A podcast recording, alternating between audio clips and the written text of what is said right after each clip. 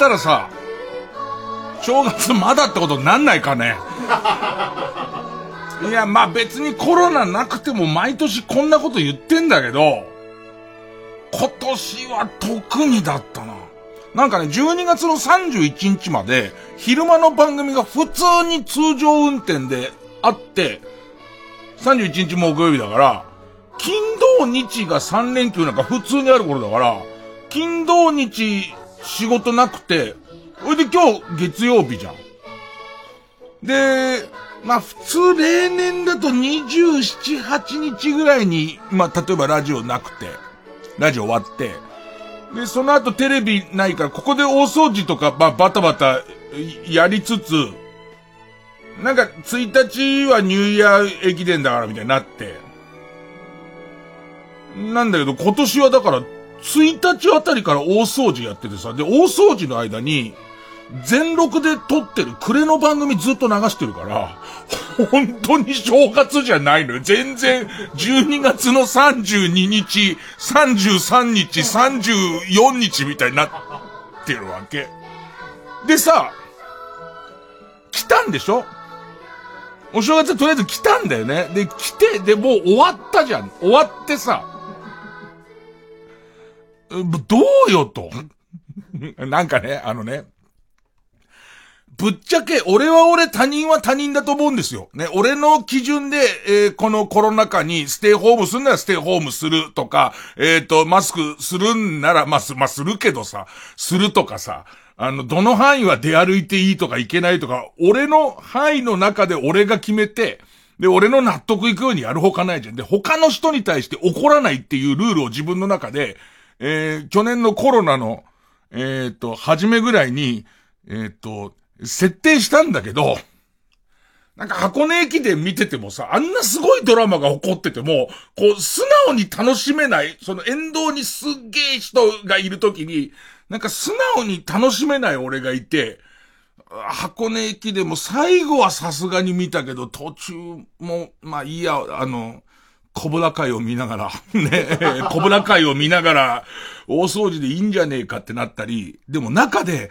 すげえなと思って、人間ってやっぱりそれぞれ自分の基準違ってすげえなと思ったのが、まあニュースは見るじゃん。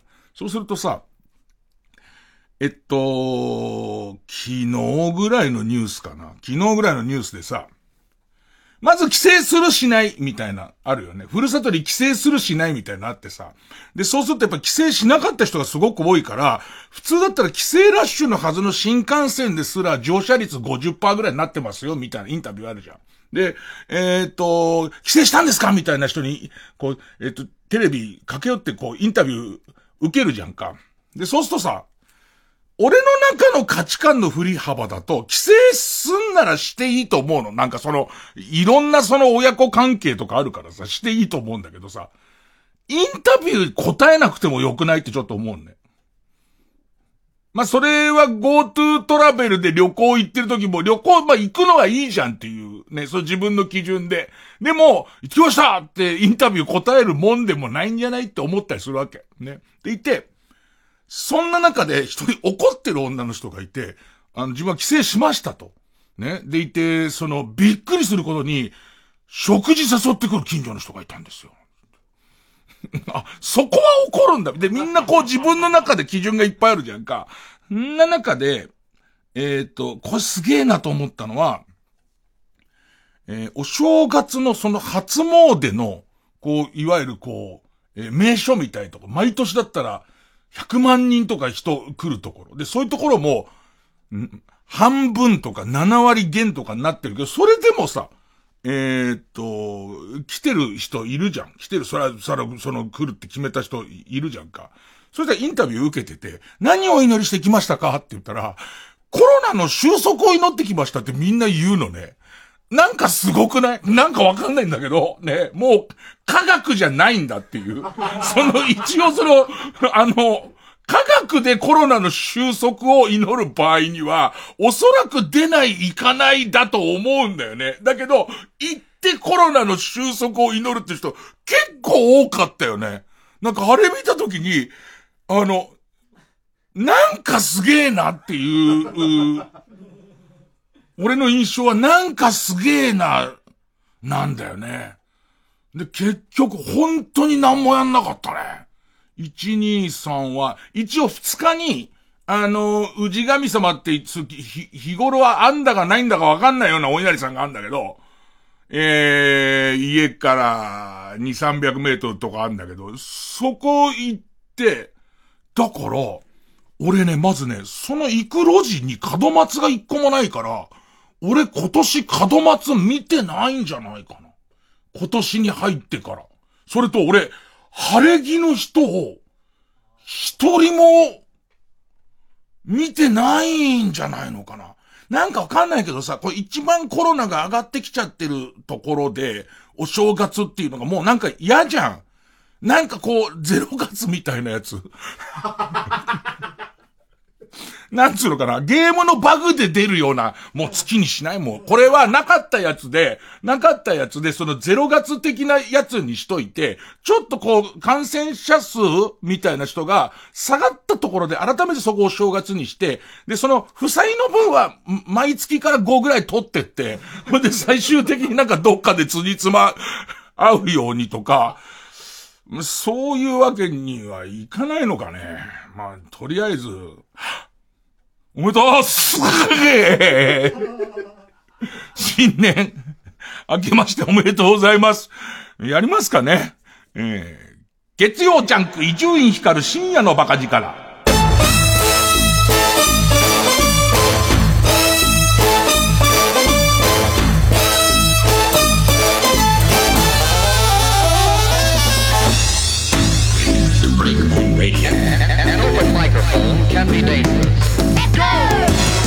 なんか昔さ、僕の夏休みってゲームがあってさ、いわゆるこう、夏休み、え、子供の頃の夏休みをゲームの中で仮想で過ごすみたいなゲームなんだけどさ、虫取りやったりとか、まあ、えー、なんとなく夏休みをやり直すゲームなんだけどさ、それのバグがあってさ、そのバグでえー、っと、8月32日に突入するっていうさ、突然怖いの。そのバグの起こり方、何かわかんないけど、子供の頃の思い出から、夏休みから逃れられなくなる感じっていうのがすごい怖いんだけど、うんと、まあ、毎年結局正月、多分、去年のフリートークはお正月とか言って、なんかこう、お正月から来るうつみたいになったなって話してて、一昨年も多分似たようなこと話してんですよ。お正月らしくねえな、だらっとしてんな、みたいなこと言ってるから、別にコロナじゃなくてもこんな調子なはずなんだよね。だ俺ここ区切んなきゃいけないのは、えっと、いつもアクティブに海外行ってる人とかは、コロナでお正月台無しにされてるっていう感じなんだけども、俺は少なくとも、毎年多分こんな感じ分そんな感じなんだよね。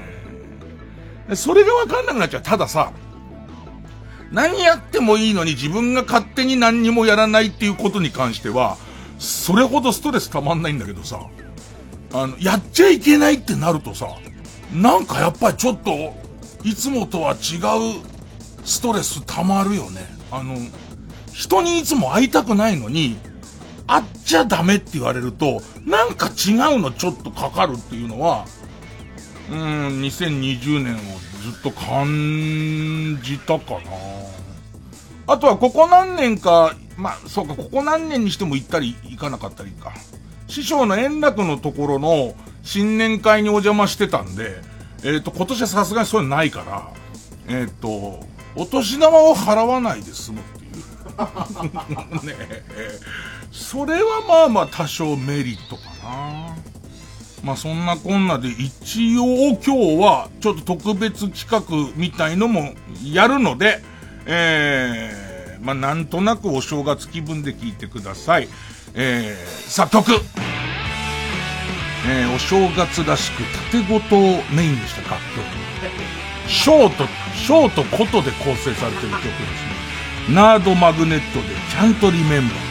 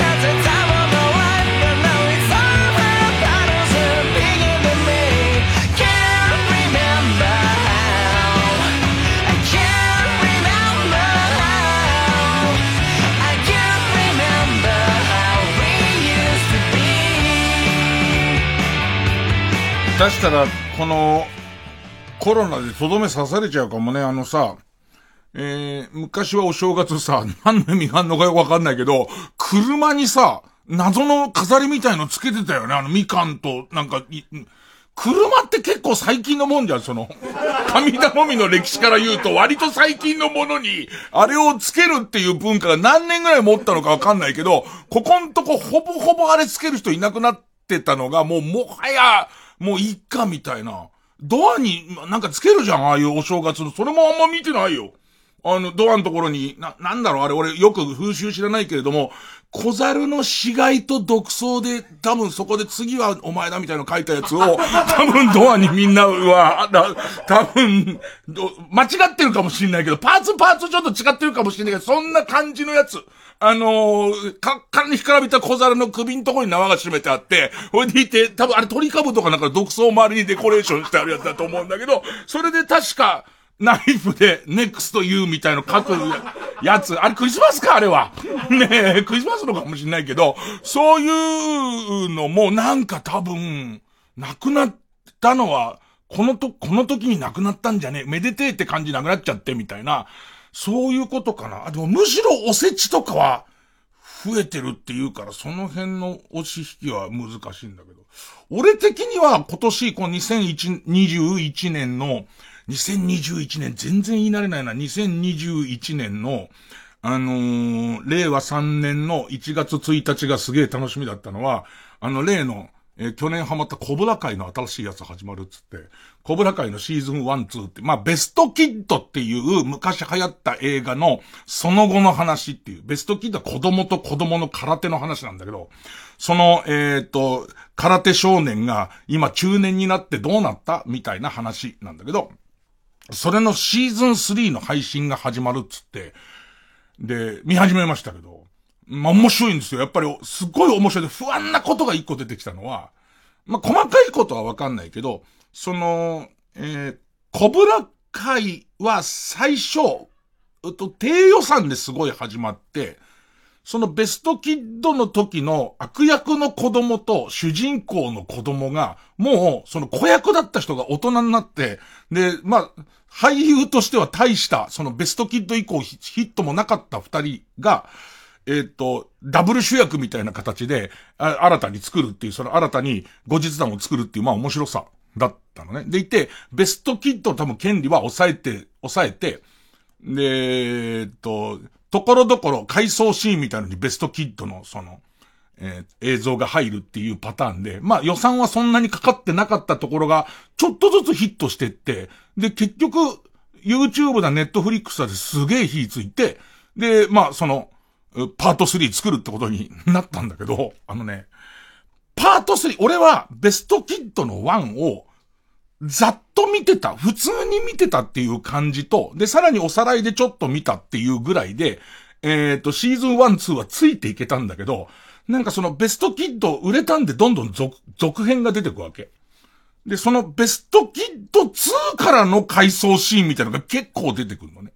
で、2に関しては、俺ほぼ覚えてない。沖縄に行ったなぐらいしか覚えてないのね。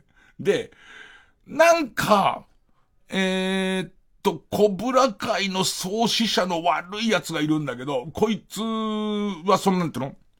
主人公のさらに師匠のすげえ悪い奴がいるんだけど、こいつのベトナム戦争時代の回想シーンというのが出てくるんだけど、これが何なのか、その出元が何なのかがわかんないわけ。でいて、前も言ったけど、ベストキッドのウィキペディアを見ると、ベストキッドって、まだいける、まだいける方式、アメリカの。その、続編作って、パート3作って、パート3もほとんど工業的に当たってねえんだけど、まだいけんじゃねえかみたいので、パート4で、なんか女子高生を教えるみたいな、あの、老子が今度は女子高生に空手を教えるみたいなとこになったあたりでは、おそらく誰も見ないまま終わってるんだ。でもさ、この、えー、アメリカドラマの良くないところって、当たると続編できるじゃんか。で、続編豪華になるじゃん。で、まだまだいけるで、どんどん続編出していくじゃん。そうすると、シーズン5とかのところで、ドラマで言えばシーズン5、6ぐらいでもう立ち行かなくなって、ふわっと終わるじゃん、なんか。最後、ふわって終わる。それも、シーズン3ぐらいでまだいけるっていうんで、上手に枝葉を作っておいて、なんか新しい謎の登場人物とか、ニューフェイスをいっぱい出しておいて、最終的に、あの、とんずらするじゃん。全員死にましたなんつって。ね、もう全員死にましたんでつって終わっちゃったりするって、今のアメリカドラマにやたらあるじゃん。で、映画もそうなんね。映画もメジャーリーグの1やって2やって、で、2あたりで、そのメインだった人たちは、あ、俺で、俺もういいっすっていう、なんかこう、やばい、酸っぱい匂いを嗅ぎつけて、こっちは出ないでおこうぜ次は、みたいになってって、規模も縮小されてって、打足みたいなこう、シリーズの終わりの方があって、ふわって終わってくじゃん。で、シリーズの終わりの方の作品って、ほぼほぼワンの人出てないみたいな ね、感じで終わっていくじゃんが。このコブラ会、今面白いんですよ。今すごく面白いんですけど、すごく心配するのは、もうシーズン4の制作も決まってるらしい。ね。なった時に、これその、えっ、ー、と、ドラマと映画の両、両輪で、回想シーンと、新しく撮ってるドラマ、両輪で、ダメになってった時どうなんだろうっていう、その回想シーンに、その、パート4の女子高生とか出てこられても、俺もう一回パート4見る気にはならないし、改めてこれ見る気になんないし、現に、なんか謎の出演者みたいな人、このシーズン3もドラマ版増え始めてるんだ。なんかそれが両方が頂点に達した時にかなり香ばしいことになるんじゃないかっていう、どこで、だってさ、回想シーンがなんつうの、当時の本物の映像を使ってる、本物で子供時代の、えー、映像を使ってるっていうのは一番の売りなんだけど、これは絶対さ、在庫切れするじゃん、新しいの撮っていくと。その時にこの、ベストキッド、そして、まあ、ベストキッドも終わってるんで、その、コブラ会どうなるのか。ただ、今のところは、俺シーズン3の5話ぐらいまで来てるけど、相当良くて、ただ、あの、不安なのは、ベストキッド、2を見てない俺でも、なんとなくこういうこと、覚えてない俺でも、なんとなくこういうことあったんだろうなで全然ストーリーとしては面白いんだけど、やっぱ心のどこかに引け目っていうか、これ2をちゃんと見てたら、待ってましたってなるところを、俺だけがなってないんじゃないかっていう不安は結構あるんだ。だから、今すげえ迷ってんのは、一旦、テンポよく進んでいくのがこの30分もののドラマでテンポよく進んでいくのが、その、コブラ界のすごいいいとこなんだけど、一旦止めて、そベストキッド2、3、4を見るべきなのか、どうなのかっていう今ね、そこにちょうど来てます。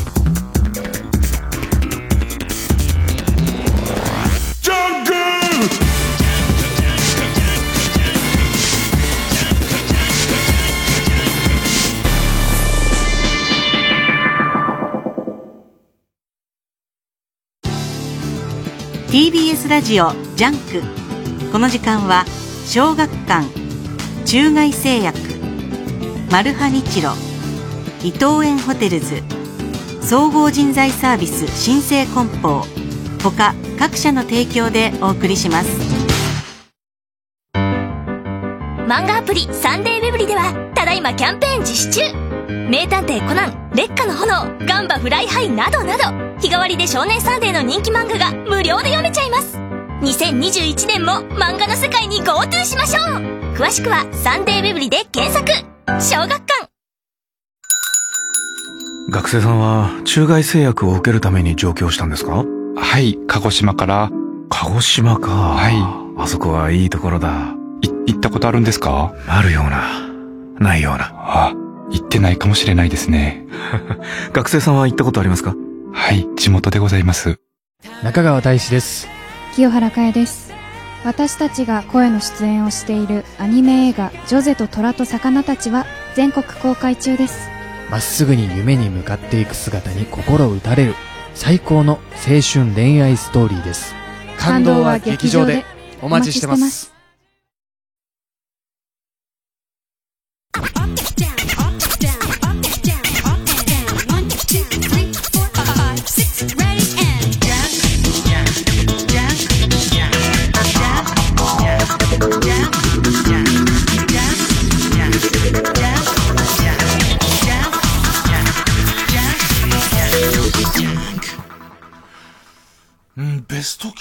2見たような見ないようななんだよな。3はおそらく俺見てないんだよね。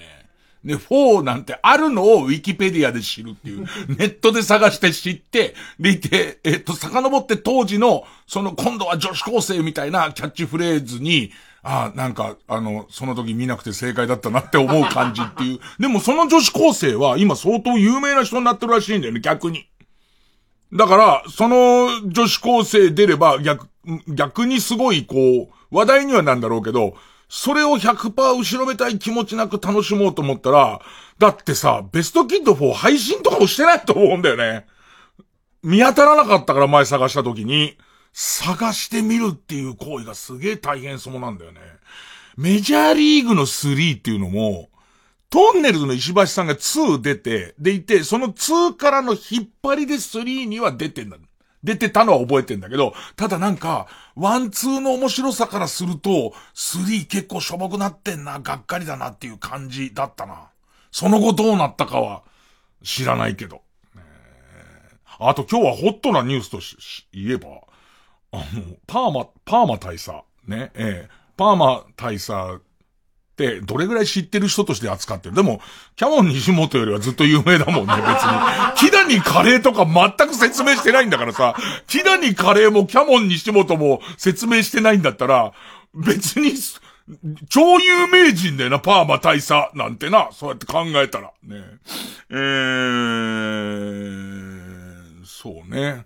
そのパーマ大佐が、朝の番組のリポーター出てて、えっと今日は新年1回目だから、リポーターたくさん来てみたいなことになって、かといって、あんまり大勢ってのもこのご時世ってなった結果、まあまあ、えー、何人か、今日とか明日とか分けてリポーター来ますけど、新年のご挨拶をちょっとずつスタジオ入ってみたい展開で、番組オープニングで、パーマ大佐と、えー、それから西田愛ちゃんっていう歌手の女の子がいて、で、歌手でありリポーターやってる女の子がいて、まあ、この二人がスタジオ入ってて、あと荒井巻っていうアシスタントのアナウンサーがいて、でいて、えっと、じゃあ頭のところで、えー、今年の重大ニュースつって、まだ1月4日なのに、今年起きた重大ニュースちょっと話して、つって。で、そ、その、先週からこういうメッセージ電話でやりますよ、つってる段階でも、もう、本当に、こんな4日間だったらちょっとしたことしか起こんないから、簡単なことでいいですよ、つって、ね。なんか、1月1日からトースト食ったって言うんだって十分十分つって。ね。え募集かけてんのね。ほいで番組始まる寸前ぐらいに一応さらっとこうかって思って迷ったんだけど、一応さらっとこうかと思って、西田愛ちゃんに、あの、何何ってその、今年入ってから重大ニュースって言ったら、壁紙を変えたと、しかも自力で。その、ネットで買った壁紙のシールになってるやつなんでね、あの、設置がついてるやつを自力でちゃんと貼ったっていう、結構ニュースでいいよね。で、しかもちょっと展開として、貼って最後見上げてみたらなんかいまいち気に入らない色だっていうことが分かって、今買い替えようと思ってるっていうこういう話。あ、そうなんですって。え、パーマはって、パーマ一応芸人だから、別にそんなさらわなくてもいいやと思って、普通に喋らせればいいわと思って、パーマはって言ったら、あ、あの、実は僕、離婚しまして、ええーってなったまま番組始まっちゃって、パーマって、去年の9月ぐらいに結婚発表したばっかりなんだよ。それが、あいつ離婚してるっつって、12月31日付で、離婚したって言い出して。で、それこそ俺なんかコブラ会を見たぐらいなのね、俺の正月のニュース。びっくりしちゃってさ。で、困ったことにさ、あいつなんか、周りにも、彼女いるようないないようなぐらいの匂いしかさせないと言って、急に電撃入籍とか、入籍してちょっと内緒にしてて、多分電撃発表したんだよね、確か。で、ドンって発表して、ほいで、えっと、したら周りの、この、パーマ、パーマファンの人たちが、ね、あのー、パーマーの人たちが、みんなが、えっと、伊集院さんに言ってないのみたいなことを、こう、パーマにこう、いっぱい、パ、ーマの SNS に寄せたところで、言ってませんけど、みたいな、言っといた方がいいんじゃないみたいな、その勝手なやりとりの中でパーマがビビって、伊集院さん本当にすいませんでした、内緒にしてて、みたいな、その圧が、すっごい知りたかった人みたいになってんの、俺。なん、ま、ま、なんだろうね。パーマ、パーマに振られた女ぐらい。ね、内緒でごめんね、みたいな。ね、内緒にしてました、みたいな。平謝りみたいなのがずっと続いて、いや、いいってって、俺はいいってってなって。だから、気にかかってたのは、その後あんまり一緒になんなかったんで、その結婚祝いをあげない、あげられなくて、どうしようかなって思ってて、結局忘れちゃってたんだけど、12月31日に離婚しましたって言われて、どうす、もういいよね。いやいや、でもちょっと難しいんだよ。なんかずっと言われるような気がしても、その結婚状態が続いてれば、いつかあげればいいじゃん。いつかあげればいいことだけど、五、一周年とかにあげればいいとこだけど、なんかわかんねえけど、俺の一回目の結婚の時祝儀もくんなかったやつで確定じゃん、これで。その感じの気持ち悪さと、その話でワンワンなった後に、えっと、あの、壁紙をっていう西田さんの気持ち。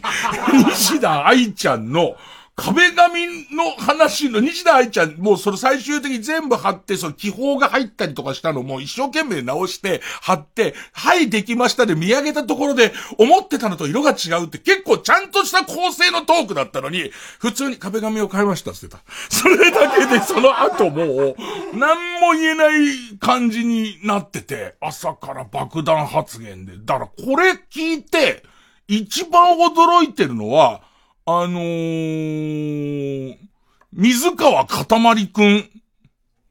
だってあそこが新記録みたいのでまだ引っ張れるとこでしょ彼も多分去年の年内に結婚して年内に別れたみたいので、10ヶ月とか11ヶ月とかで結構芸人界ではホットな話題でつつかれてて、おそらくしばらくそのスピード離婚芸人としては、かなり強いプロフィールになってんじゃん。そこに半年っていうの入ってちゃってさ。どうするよっていうか、みんな、パーマみんな、がっかり、お前が一番がっかりしてるわ、どうやったって。なんかこういう時で野獣馬になっちゃうからさ、すごい知りたいのがさ、もう、パーマ、パーマも、奥さんも、これはすごく大事なことは、結局夫婦のことなんか、夫婦の形なんか、誰にもわかんないんですよ。あの二人が最終的にそうしたっていうこと以外なくて、あのー、俺も、俺と神さんの間にびっくりするようなことあり、ありますよ、それは。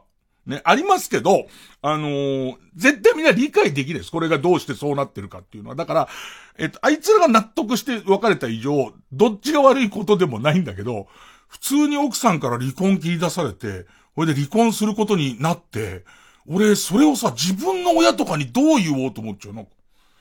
じ、自分の親に、え、だってそうか、金子も一応わかりやすいよね。金子今家帰ったら奥さんが好きな人できたって言われたんだって。ほいで好きな人できたって言われて、ほいで話してもこれはどうも拉致が開かないなってことになって離婚になってって、でいて、じゃあ、その、年内いっぱいの12月31日に離婚届を出して、じゃあ家を出るってことにしようか、みたいなことになったらしいんだけど、家の親とかに実はっていうタイミング超難しくない？で、もっと言うと、その、神さんが出てった二人でドアを閉めて的なやつ。で、ただまためんどくせえのは、これが契約したばかりの新居だからパーマは残るらしいの。ほいで、そのパーマポツン、ポツネーンとしして、ここから物思いにふ、けようと思った時に、神さんの実家から巨大なおせちが届いたらしいの。ど、どんな味する？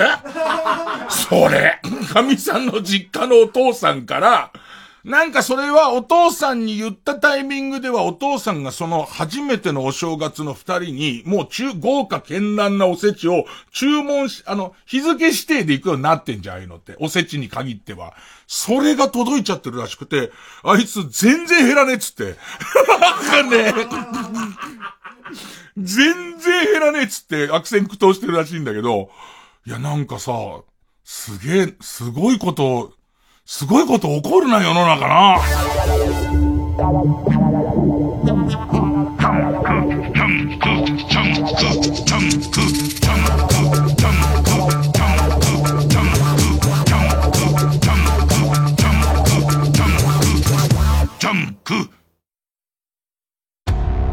肌の女王から託された謎の壺マルハニッチーロは無事に美魔女へと届けることができるか。次回「パイレーツマルハニッチーロ」こぼれた天然スクワランオイルは俺の肌で受け止める。私綺麗？マルハニチロ。人と人とのつながりを物流がつなぐ新生グループの新生梱包は様々なお仕事と多彩な人材をご紹介する総合人材サービスです。物流業界に欠かせない存在を目指して一人一人を大切に人と仕事を支えます。新生梱包で検索。TBS ラジオ公演加藤登紀子コンサート2021未来への歌。2月11日ティアラ高等大ホールで開催。チケットは全席指定6000円。お問い合わせはティアラ高等チケットサービス0356243333まで。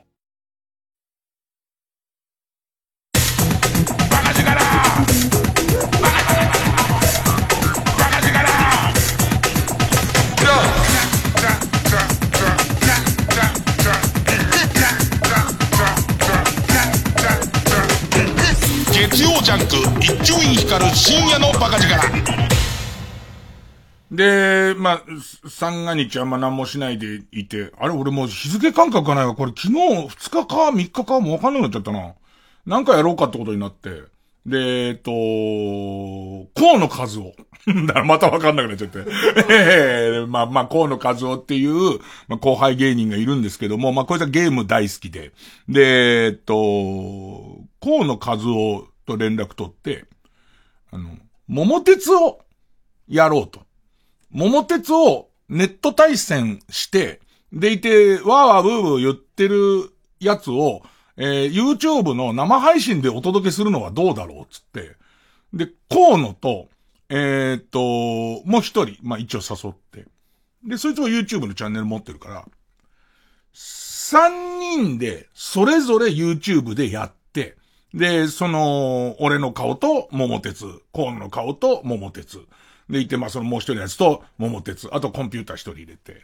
で、えっと、桃鉄やってるところを、えっと、ゲーム実況、生配信みたいのをやろうってことになったんだけど、スイッチに、あの、ボイスチャットの機能がついてないから、プレステ4とかだと、もう直接そのボイスチャットの機能がついてるから、そのゲームを配信するっていうことはボイスチャットができるっていうことなんだけど、その、他のメンバー全員の声が入ってて、入ってる、そのゲーム実況をしたい。ってことになる。で、まあ、その、目論みとしては、まあまあ、ステイホーム正月で俺たちみたいに退屈してる人もいるんじゃないのっていうことで、えっ、ー、と、そういう人暇ならいかがですかっていうことが一つと、言ってたのは、まあ、はじめ同時に3人で始めるけど、途中で俺はゲームは続けるけど自分の配信の方は抜けるから、あとは、そのそれぞれ2人のどっちかの配信で楽しんでねっていうことにすると、まあ、新年早々、えっ、ー、と、フォロワー数が多少、多少、こう、チャンネル登録数が多少増えたりするだろうっていう。年末にちょっと河野和夫くんがやってる、またゲームの、その、生配信見たらすげえプレイしてんだけど、見てる人16人っていう、あの、まあまあ、そこそこの人付き合いの人の法事だよね。みたいな感じの人数になってたから、あの、もう一回盛り上げようかっていうんで、そういうこと、ちょっと壮大な、あのー、ことも、え、考えつつ、なんか、あと、おとそ気分でスーパーチャットの一つも入れてくれんじゃねえの？って言って。で、えっと、じゃあそれやろうかってことになったら、この設定が全然わかんなくて、なんかネットで調べていくと、俺らなんか、O、OBS ってから、その、えっと、配信する、ゲーム配信するすごいスタンダードなソフトがあって、で、えっと、そこにこう、ボイスチャットを載せるのに、え、っと、なんつったもう名前すげえ忘れちゃったな。なんとかっていう、えっと、ディスコードっていう、そのボイスチャットとかチャット専用のソフトがありますと。で、それをパソコンに入れて、で、そのマイクを通して喋ると、その全員の声が聞こえて、その OBS との相性もいいから、すんなりほぼほぼ設定なしで、えっと、そういうプレイができます。画面は桃鉄でいて、えっと、えっと、おしゃべりも同時に聞こえます。全員のおしゃべりが離れても同時に聞こえますができるっていうのがネットをどこ見ても書いてあるわけ。桃鉄ってさ、ネット対戦できるようになったのはいいんだけどさ、ただ画面だけでネット対戦やってると、超腹立つんだよね。特に俺みたい性格に向かないわけ。あのー、スタッフと例えば桃鉄やるじゃん、ネットでやるじゃんか。で、うんちカードを置くにしても、うんちカード置いちゃいましょうかみたいなやつとか、そういうのがあってのことじゃん。あって、置くなよ、置くなやめてやめてやめてやめてやめてじゃんか。でもさ、ボイスチャットとか、チャット映像ないとさ、ただただじゃん。もし俺が、若手芸人で、先輩の路線の上に、うんちカード置くってなったら、あの、多少ギャグ振った上に、本当の人糞をまず、スイッチの上にするじゃん。で言って、おいおい、何本当の人糞しちゃってんだよって言ってる間に、お前今カードの方も、じゃん。それなしで、それなしで、ただ単に画面に伝わってくるのは文字で、ね、その河野社長がうんちカードを置きましたで、俺のその行きたい目的地の前にですよ、うんこがぼっとり、絵のバカにしてるうんこがぼっとりになってて、誰も得しないで、河野だってさ、そのスイッチの上のうんこをとにかくどうにかしなきゃならないじゃん。だから、その、もう何のプラスもないじゃんか。だからこの音声チャットとリアクションっていうのはすげえこう必須アイテムなんだけど、なんかわかんないのが、俺のはちゃんとできてると思うんだけど、河野くんの使ってる、えー、配信に使ってる PC が、神さんが仕事に使ってるやつを、仕事の合間だけ借りられるみたいな、そんな事情で YouTuber やってんの、お前。ね、で、その、えー、状況な上に、それがマックなことが、ちょっと面倒くさくなってるのか、その Windows 版の OBS に、その、すごく相性よく作られてる。Windows 版の OBS と Windows 版の Discord がすごく相性よく作られてる分、なんか Mac 版とうまくいかないのか、その Mac に入ってる、その、な設定がおかしいのかわかんないんだけど、なんか河野の家の桃鉄だけ聞こえてきて、河野の喋りが一切入ってこないとか。で、どうにか変えてみろって言うと、河野んちの2歳のガキが火ついたように泣いてるのが聞こえてきたりとか。何なんだよ、これっていうね、えっと。もう全然わかんないまま時間だけが去ってって。最初ちょっと人にも見てほしいと思うから、ツイッターで今こんなことトライしてんですよね、みたいなこと書いて、まあ、何時にやりますと確約はしないまでも、まあ今一応ゲーム配信やろうかと思ってやってんですけど、もっと簡単なもんだと思ったから、全然できないまま、で、その河野と一応テストで、その、え10年プレイの桃鉄をやりつつ回線チェックをしてんだけど、全然ダメで、でも最終的に諦めようか。って子供もすげえ泣いてるから、最終的に諦めようかってことになって、諦めちゃうんだけど、その6年ぐらい桃鉄終わってるから、なんかこう結局一人でずっと、でコーナー降りちゃってるからさ、コンピューターに変わっちゃってんだけどさ、なんか、一人で お正月から、ね。一人プレイの桃鉄のしかも全然やる気のないやつ、ね、やってる感じっていうのが、なんかわかんないけど、こんな2021年でいいのかっていう感じにはなったね。月曜ジャンク一塁から深夜のバ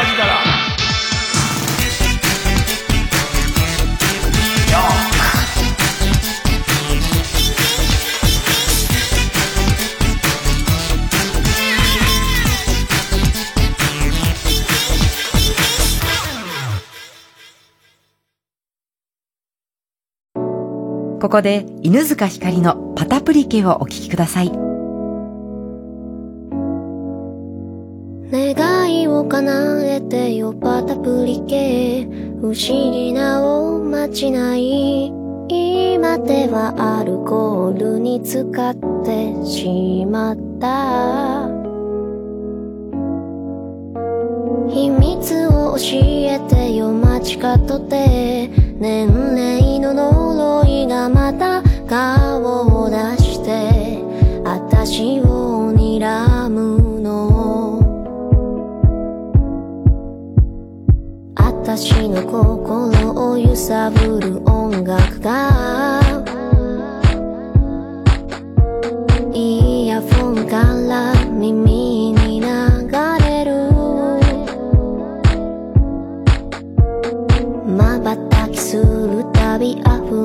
涙に間違いだらけだと気づいた。午後大切なものも守れない。大人ばか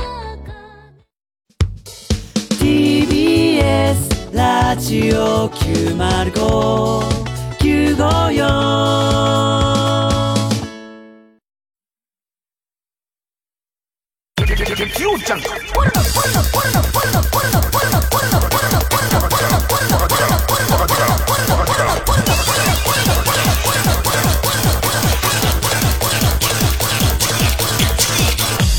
深夜のバカ力。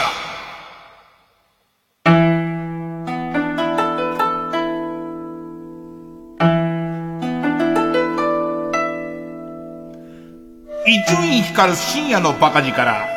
お正月カルタ大会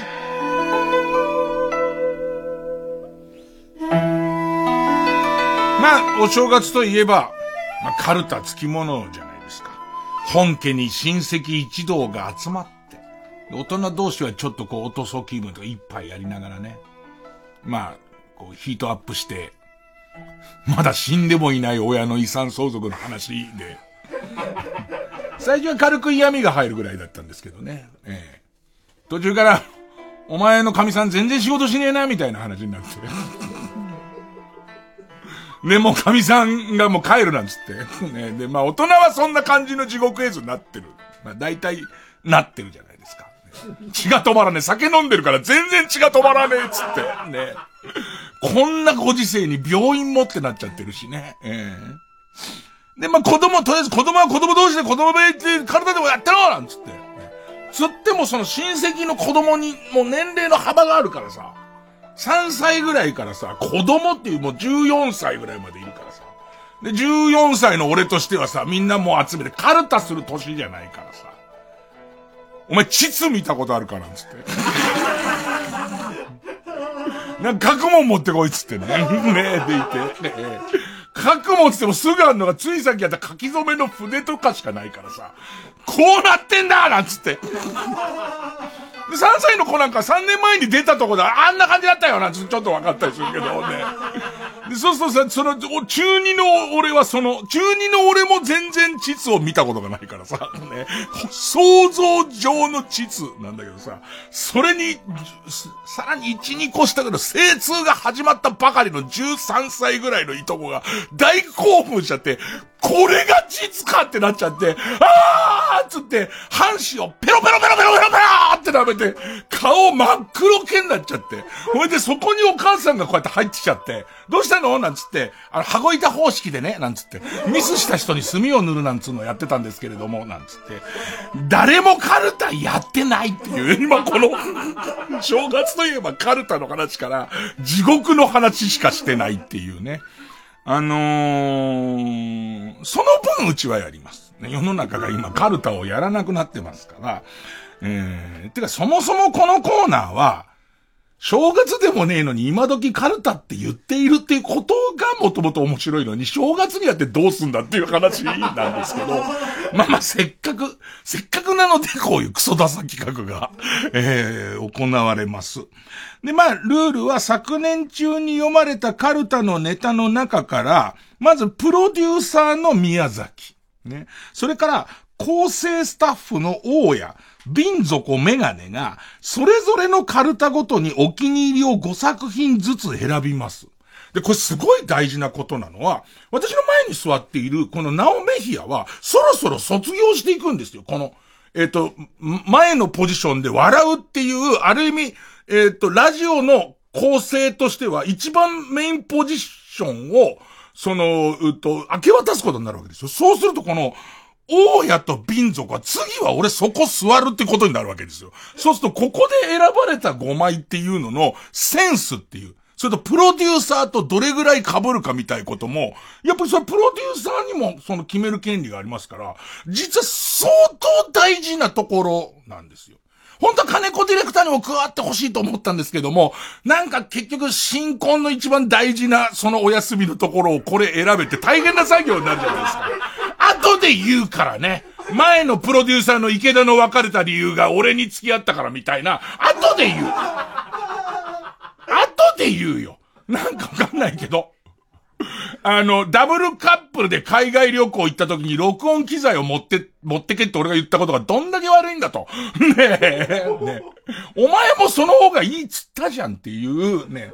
まあそういうことになりますから、まあ金子はとりあえずね、え。ー、なんですけど、まあ、えー、一応この、えー、大谷瓶底プロデューサー宮崎がそれぞれのカルタごとにお気に入り作品を5作品ずつ選んだやつを、まあ、私、えー、プレバトでおなじみの夏井先生がですね、紙の5文字をですね、ちつちつちつにしてください、つってね。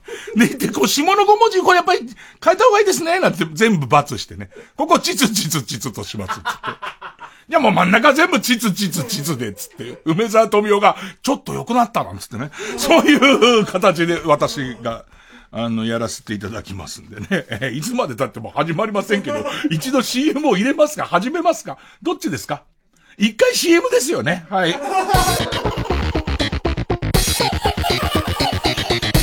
月曜ジャンク、一流ミュージ深夜のバカ力。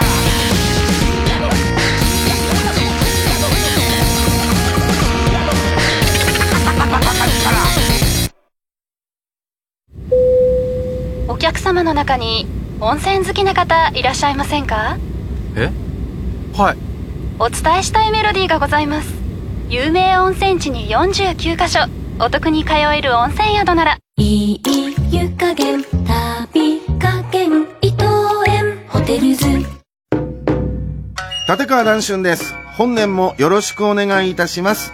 初笑いに談春の独演会はいかがでしょうか？一応来福となりますように精一杯務めます。TBS ラジオ公演で1月6日から10日まで5日間9公演、新宿紀ノ国屋ホールで開催いたします。立川談春独演会春談春。たくさんのゲストをお迎えしてお届けします。当日券などチケットのお問い合わせは03-3354-0141 03-3354-0141紀ノ国屋ホールまでお待ちしております TBS ラジオジャンクこの時間は小学館中外製薬マルハニチロ伊藤園ホテルズ総合人材サービス新生梱包他各社の提供でお送りしました。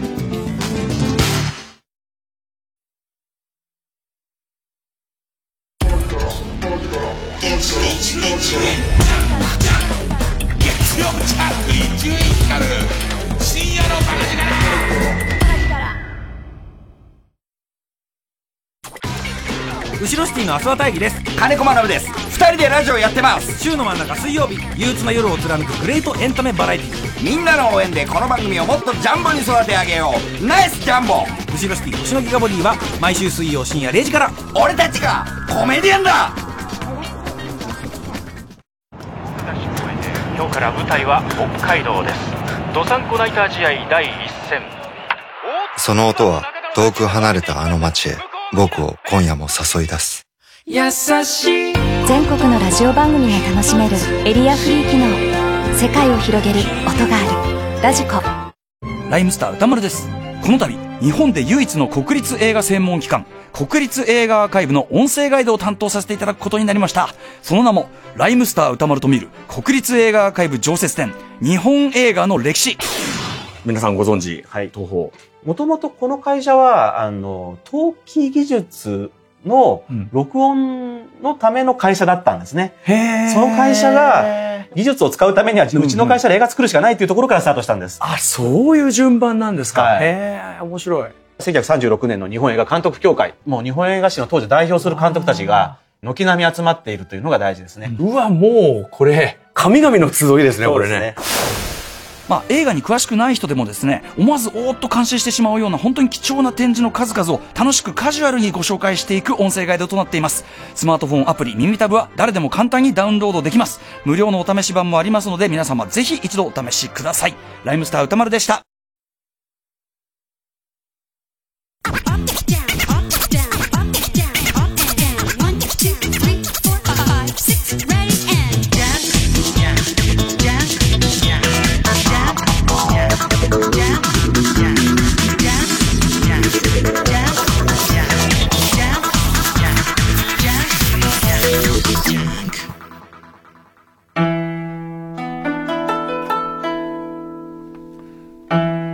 さあ伊集院光深夜のバカ力お正月カルタ大会。まずはこちらの部門です。ゴールイン部門。えー、昨年2020年、えー、勝ち抜きカルタ合戦に登場したカルタ全部で18種類ありますが、えー、そのうち3つの部門が晴れて和行を勝ち抜いてゴールインしております。じゃあ、えー、そんな中から最初のカルタは、えー、こちらです。直そう私のひどすぎる偏見カルタ春を愛する人は心清き人、社会的意義の大変大きいカルタですよね。えー自分自身の持っている偏見を告白することで反省し、世の中をより良くしていこうというテーマですよね。だから一応この心、自分はどういう偏見を持ってるのかっていうのを考えて書き出すっていうね。で、えっ、と、それが採用されてるっていうことは偏見だよっていうことですからね。正しい、誰に向かっての説明なのか全然わかんないんですけど、こんな正しいカルタはないですね。で、しかもちょっとこう昨年を象徴するようなカルタになったなと思うのが、初登場、要するにデビュー戦が昨年の2月の3日で、すごいのは、8月の10日にもうゴールしてるんですよね。だから、えっ、ー、と、13回、13回テーマに登って、10勝3敗。だ勝率7割6分、驚異的な勝率でゴールしてるんですが、さあ、そんな中からなんですけど、まあまあ、これいきなり読んじゃうと、もうもう、なんつうの、他ないようなとこあるんですけど、その、宮崎、大谷、松添が3人一致で選んでるもんがあります。えー、ペンネームピストルチョコ。なあですね。長渕剛はタッチバックの勢いがすすぎて少しずつ前に進む。もう、なんだろうね。割と、カルタの絵札ギリギリぐらいの文字数、あ、もうあの読み札ギリギリぐらいの文字数に収まってる珍しいケースなんだけど、もう絵札から音が聞こえてきますもんね。せいせいっていうね、えー、その感じが聞こえてくんですよね。これはもうね、あのー、夏井先生、夏井獣院先生もこれも全然直すとこがないですね。あとですね、他がものの見事にバラバラで、唯一宮崎プロデューサーと、えー、構成大谷くんが、えー、まあ一応同じ一致した、センスが一致したのが、ペンネーム豆腐小僧、直そう私のひどすぎる偏見か、これ、プロデューサーの宮崎がこれ選んでていいのかっていう問題はあるんですけれども、えー、う、宇垣美里はバーベキューで何も手伝わない。違うんですよね。このカルタのテーマから言うと、そういう偏見を私は持っていたけど、そうじゃないっていう、うん、てか、そういう偏見を私は持ってたけど、どのみち、うがきが参加するようなバーベキューに俺呼ばれねえしっていう。そこですよね。そこなんで、むしろ、絶対手伝うっていう偏見もどうかと思いますよ、言ってもいないのに。ね、ですから、ね、とりあえず、うがきみさとはバーベキューで何も手伝わない。えー何なんでしょうね。このコーナーって、その人名ものばかりじゃなかったはずじゃないですか。なんですけど、あの、ペンネーム豆腐小僧、同じく豆腐小僧、す、宮崎プロデューサー選びました。鈴木奈々はシャワーを浴びながらションベンをする。立場あんのに個人攻撃っていう。まあ、しかもその、鈴木奈々さんが周りに回って、えっ、と、ここで取り上げられたことを、あの、割と、お礼を言いに来るっていう。毎年行って俺に前なんだっけな。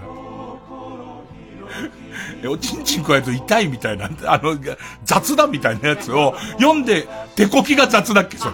手こきが雑っていうやつを。え、何の、違うカルタだよね、きっと手こきが雑多分ね。偏見カルタじゃないよね。ね偏見カルタじゃないとこでそれを言い出しちゃうともう、偏見カルタが救えなくなっちゃうよ。ね、えーそうですね。これなんて俺読んだの覚えてないのに宮崎プロデューサーが選んでんだけど、ペンネームゾフィーと双子の姉妹、直そう私のひどすぎる偏見カルタ。て、天童よしみは、ひっくり返すと自力で起きれずに死んでしまうって。俺覚えてないもん。そんなに盛り上がったカルタでもないよね。個人的にすげえ好きなんだろうね。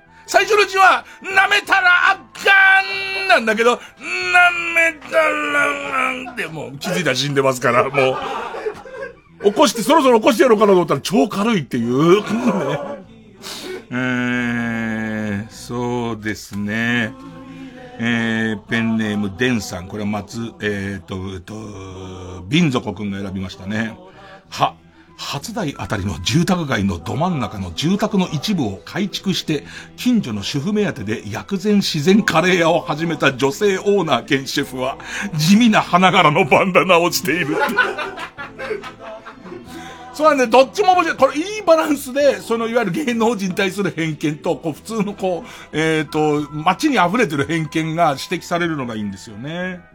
で、だから僕はここを、ン族メガネ君はこういうネタの傾向が好きなんだなと思ったんです。その、えっ、ー、と、個人攻撃のことじゃなくて、えっ、ー、と、芸能人のことじゃなくてと思ったらですね、えー、ン族君が、え、ペンネームピストルチョコのも、も、森進一は訓にをするときも口角が上がるっていう。俺これも覚えてないですけどね。えーっていう、あの感じ。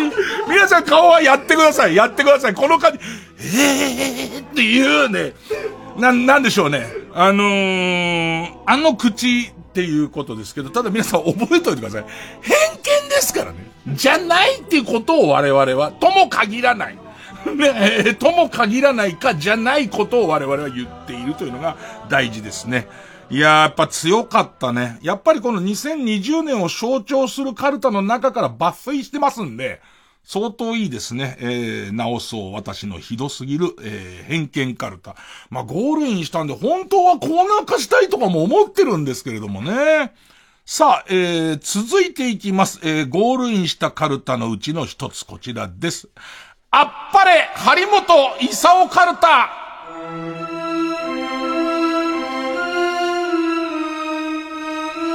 これは、まあ皆さん大人気のカルタなんですけど、主戦場はもう1年前なんですよ。もう1年前の、えー、2019年に大躍進したカルタなんですよ。だから、えっ、ー、と、2020年1月13日に登場した時には、今年ね、登場した時には、和行なんです。ね。和行で、しかも、えっと、一周目負けます。次2月に再登場して負けます。ここで和行で消滅のピンチを迎えての、えー、5月になんとか勝って、えー、ゴールインです。さあ、えー、こんな中から、えー、優秀なスタッフ陣が選んでいるのは、えー、ペンネームシグ。えー、宮崎プロデューサーと、えー、それからビンちゃんが選んでますね。わ。わら人形にね、釘をちまちま打ちつけるなんてせこいまね、おやめなさい。気にな、気にない奴がいたら、頭をパッドでフルスイングしてやれば一発でおとなしくなるんですから。呪いなんていうめんどくさいことをしてる時間があったらね、畳が擦り切れるまで素振りしなさいよ。勝つだ、勝つだって。えー、そして、えー、これは大家くんが選びました。ペンネームパンのお風呂は、渡辺真由さんがね、まゆゆ、島崎遥さんがパルルって呼ばれてんのに、どうして人気者の私に、ハリリというあだ名がつかないんですかね？クソじじいとか、へそ曲がり、老害、死に損ない。名前をもじらに、もじりなさいよ、名前を。勝つな、勝つなうーん。えー、同じく構成大家、ペンネームゼリー大好きは、私のお墓の前でね、泣くんじゃありませんよ。泣く暇があったら、墓石を背負って走り込んだり、外場を引っこ抜いて素振りをしたりするべきでしょうよ。勝つだ、勝つだうーん、そうですね。えー、瓶底メガネ。ペンネーム、釧路ダンディは、ワイシャツはね、部屋と私に比べたら重要度がとっても低いんですよ。衣食住とは言いますけどね、いより食なんですよ。まだ食が入ってないのに、シャツ出しゃばりすぎだ。部屋と豚キムチチャーハンと私あたりに変えた方がいいんだ。ワイシャツに勝つなまあ、あと選び方にもいろいろ癖はあるんですけれども、僕がちょっと好きなのはですね、このあっぱれ張本勲カルタが土壇場でその和行で出してきた、え普通のエビカレー。まあ、これを評価してるのは宮崎プロデューサーなんですけど、和のこう言葉が、ワギャンくんねっていう、ワギャンっていう、まあ、ワギャンっていう言葉が割と僕は好きで、えー、ワギャンくんの出した和、見てくださいよ。見事なもんですよ。走り込みと声出しを地道にやってる成果が現れてるでしょあっぱれあげてくださいっていう。ワギャン。やっぱりね、みんなね、ワニワニパニックに頼りがちなんですよ、ワは。ね。ね。でももはや、ワニワニパニックに頼りがちなことすらも、ネタとして消化されてきてるんで、まあ、ワニワニパニックはもう第2期に入ってるんですけど、やっぱここでワギャン持ってきたセンスですかね。さあ、ゴールインしたカルタ、もう一つあります。こちらです。今日のサソリ座12位カルタ。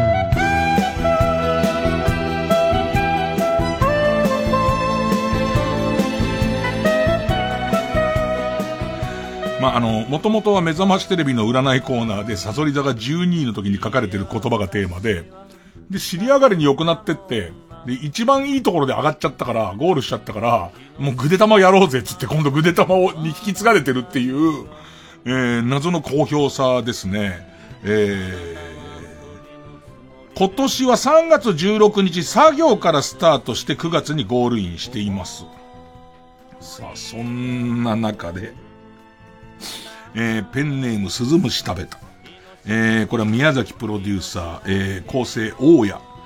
なんか、今のところ宮崎プロデューサーと大家くんが被ってるケースが多いよね、なんかね。えー、ギギギギギってなってますけど、今。ね、ビンゾコ君のメガネはパリーンつって言ってますけど。漫画道の漫画道をよろしく、パリーンつってますけど。えー、ひ、氷川きよしの急激な変化についていけなかったおばあちゃんが徐々に家で塞ぎ込むようになり、財布からお金を抜くチャンスが大、大幅減。ラッキーミュージシャンは純烈っていう。そうか。ヒカ君のああいうこう変化っていうかに関してはもう大歓迎だし、もうその30を送りたいですけども、それでも古い価値観のおばあちゃんおじいちゃんは振り落とされてる可能性があるからね。そこをうまく救ってんのが純烈とか、あと山、山内圭介さんとか、あのあたりなのかね。えー、えー、っとですね。俺これすげえ覚えてんだよな。ペンネーム、そろそろ旧姓中山。で選んでんのは厚生大家。いや、ヤスリを持たされて、完全な球体になるまで、二宮金次郎像を磨かされる罰を受けるかもこれすげえなんか覚えてんだよね。二宮金次郎が完全な球体になるところってどこが残った？んだってさ、頭なのかな？でもさ、なんか、罰だからさ、まんべんなく削っていく感じじゃん。そうするとさ、なんかさ、丹田あたりのところがさ、すごいこう、ま、なんかこう、二宮金次郎のすべてがこう、全部ガッツが凝縮されてるところが、つる、つるの球になって出来上がって、それを見せて欲しかったんだよって言われそうじゃん。罰だから。それを磨き出して欲しかったんだよっていう。えー、続いて、えー、負けずにビンちゃん、ビンちゃんチョイス。ペンネーム大自然守る。今日の誘いさん12位カルト。は、バーテンダーが、あちらのお客様からですと言って、どんぐりを渡してきたので、挨拶しようと見てみたら、その客が何百匹ものシマリスが集まって、人の形になっている物体だったと気づくかも。なんかね、もうこの、急な絵の展開みたいのが俺もこれは好きだ。相当な腕なんですよね。えー。あとこれなんでみんな避けたのかな？あのー、ビンちゃんはこれ選んだんですけど、他の二人行かなかったペンネーム普通のカレーエビも、モーヤンカレーの常連客で、このウルトライントロでわかるリスナーもいますよ。モーヤンカレーの常連客で、毎回必ずオーヤンフィーフィーのモノマネをしながら来店する、通称、モーヤンフィーフィーかっていう、ある意味歴史を作り出してる、これを、なぜ避けていくっていう、えー、これちゃんと救っている瓶底メガネはさすがですね。えー、モーヤンフィーフィーがお店の常連を引退することになってしまい悲しみに暮れる日々。ラッキー失恋ソングはラブイズオーバー。だからこれ系は、要するにこれ割と、その、初期の、創世期のものだから、そこまでぶっと、この後すげえぶっ飛んでくけど、この時点ではまだ、後半はラブイズオーバーでちょっと落ち着いたところにいるんですね。えー、さあ、ということで、えー、一回曲挟みますか。ね。えー、とりあえずゴールイン部門でした。えー、で、TBS ラジオ今月の推薦曲。お下げで最終兵器。向かい合うコンクリートタワー僕の憂鬱が突き刺さってしまって世界が壊れてしまった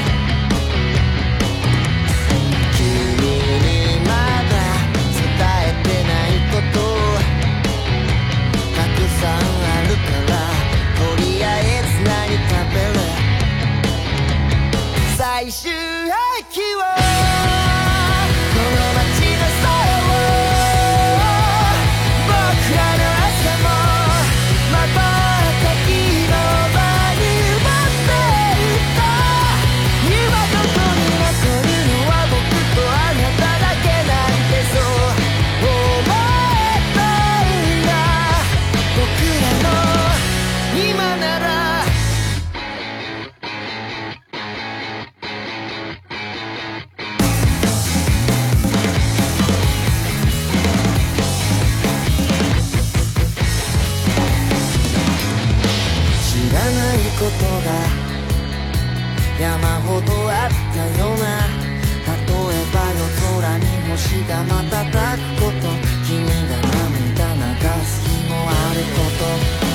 逃げ惑う人々に告げた。防災無線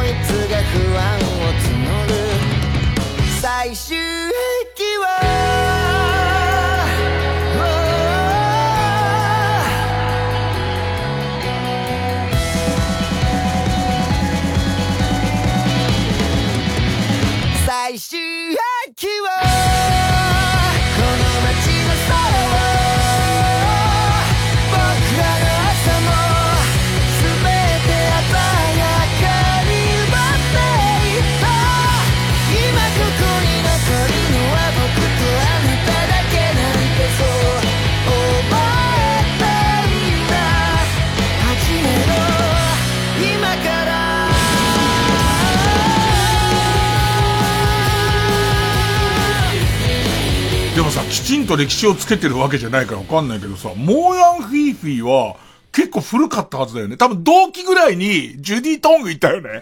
で、俺、ジュディ、あ、ジュディ・トングの方がどう、かなり後？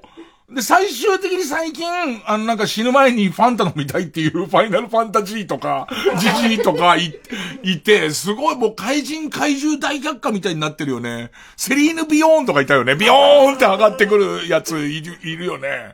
だそういう意味では、こう、なんていうのかな、貢献度は相当高いですよね。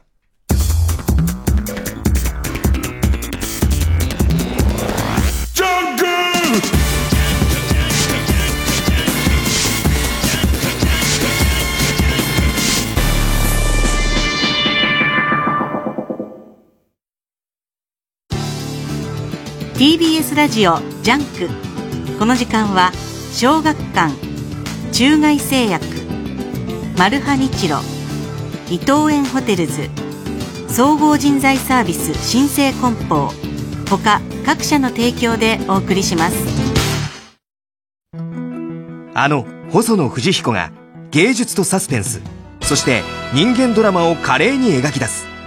メガヒットアート漫画「ギャラリーフェイク」2年ぶりの新刊35巻はオール新作で発売中。6つのエピソードが1話完結で楽しめる小学館 TBS ラジオ公演、桂文史新春特選落語会2021。1月10日と11日の2日間、有楽町朝日ホールで全4公演を開催します。チケットは全席指定5500円で好評販売中です。お問い合わせはサンライズプロモーション東京0570-00-3337 0570-00-3337または TBS ラジオのホームページイベント情報をご覧ください。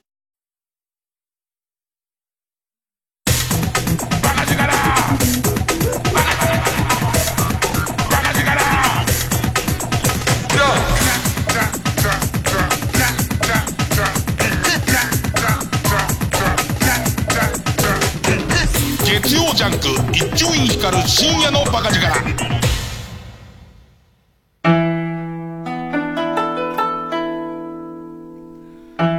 さて、えー、伊集院光る深夜のバカ力お正月カルタ大会をお送りしております。いつもと違ってこう、メール投票がないから、寝ちゃう人いると思うんで、一応メール受け付けようかな。え、baka.tbs.co.jp、えー、baka.tbs.co.jp で、あのー好きだったキャラクターを、ね、好きだったキャラクターを、あの、書いて、あのー送ってください。そうすると、皆さん起きると思いますんで。じゃあ、抽選でいいか？抽選で、じゃあ、10名様にバカ力カードを出しましょうか。はい、えー、じゃあ、バカ力カードもらってやってもいいよって人は、一応住所、氏名、年齢、電話番号あたりを入れておいてください。えー、baka.tbs.co.jp、えー、baka.tbs.co.jp。まあ、えっ、と、好きなキャラクター、好きなキャラクター懸命しといてもらおうかな。さあ、それでは行きます。続いての部門はこちら。消滅部門。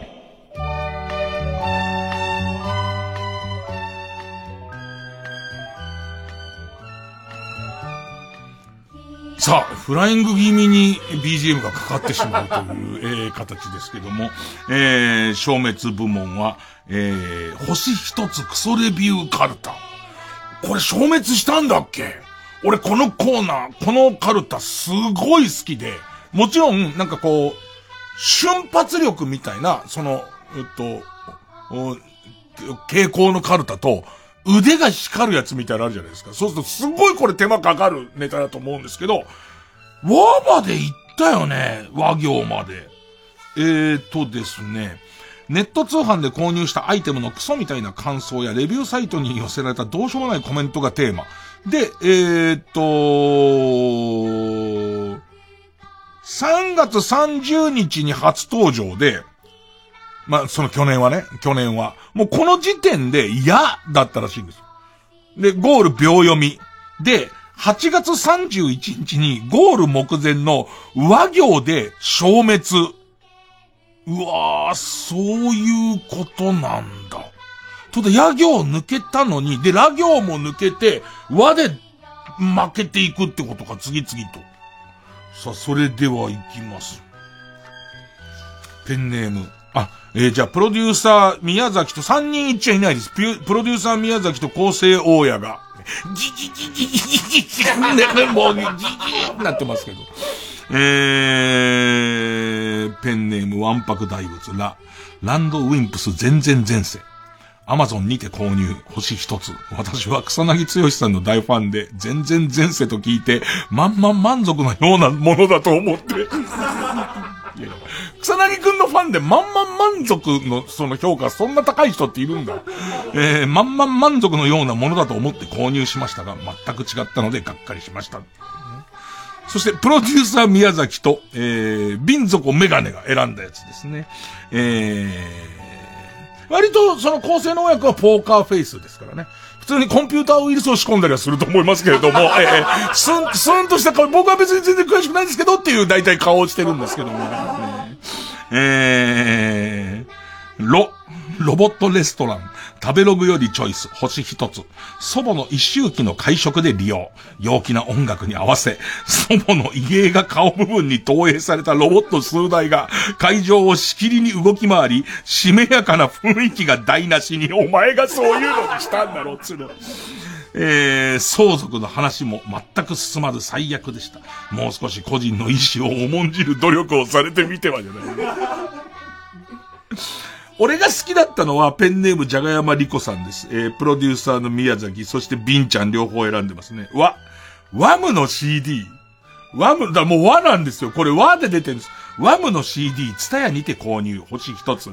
名前にびっくりマークがついていたので、購入するときに、レジで大きい声を出し、ワム 俺これすげえ好きなんだけどな。ワムムーンにびっくりマーク結構難しいよね。ワンに入っちゃうもんね。ワムっていう。えー、と、ツタヤの店員に言ったのですが、店員に飛沫が飛ぶので大きい声を出さないでもらえますと説教されました。曲は良かったのに、残念ですっていう。好きだけどなえー、ペンネーム、ピストルチョコ、構成大家、ル、ルージュ、アマゾンで購入、星一つ。ルージュの伝言というやつを一度やってみたいと思い、鏡にルージュで味噌買ってきてと伝言を残したら、これが消えない。祖母が毎日味噌を買ってくるので困っています。星一つ。あ、これを選ぶからこそプロデューサーですよ、これ。えー、宮崎プロデューサー。これも俺好き。ペンネームマイペース。わ。ワルサー P38 のモデルガン。アマゾンにて購入。冗談の、あ、星一つ。冗談のつもりでコンビニの店員を脅したら、カラーボールをぶつけられ、せっかくのウェディングドレスが汚れてしまいました。このケツがすごいじゃん。ケツすごいよね。ケツすごいんだよ。なんで、コンビニに、その買ったモデルが持ってってさ、ボール、カラーボールぶつけられるところまではさ、そら、そ、わかりましたよ。わかりましたけど、せっかくのウェディングドレスが汚れてしまいましたってあたりで、格好とか性別とか全部変わっていく感じが、いや、僕相当好きですけどね。そうか。だから、消滅意外にやばいとこまで来て消滅多いんだよね。さあ、続いて消滅したのはこちら。バニラ百景カルタ。V-A-N-I-L-L-A バニラ。V-A-N-I-L-L-A バニラバニラ。バニラ。バニラ。いやー、これもね。えっとね、2019年の1月の7日。1月、だから第1週だよね、きっとね。第1週に、野行で登場して、で、しかも、1年ぶりなんだね。間開けて、なんで1年空いたのかあんまよくわかんないんだけど、1年ぶりに登場して、で、えー、野行だったんだけど、その日に敗れて、リーチかかったまま1年寝てたんだ、これ。で、消滅。うわー、だから、そのラストダンスな感じの中から選んでんですけど、一周分で。えー、ん？違くない？魔行じゃない？これ。魔行だね。えー、これ野行じゃなくて魔行で再登場して、ここで敗れてんだね。えー、ペンネーム。俺これ好きだったわ、ケイちゃん。お、こんなにもう頭ボケボケなのに、読むと思い出すネタってすごいね。親の顔も覚えてないのに。しかもマジで。えー、ペンネームケイちゃん。えー、プロデューサー宮崎構成大家。み、みちょぱのケツから突然飛び出したドクロ型のおならを避けようとして横転するバニラトラック。PS5 のゲームでの一場面っていう。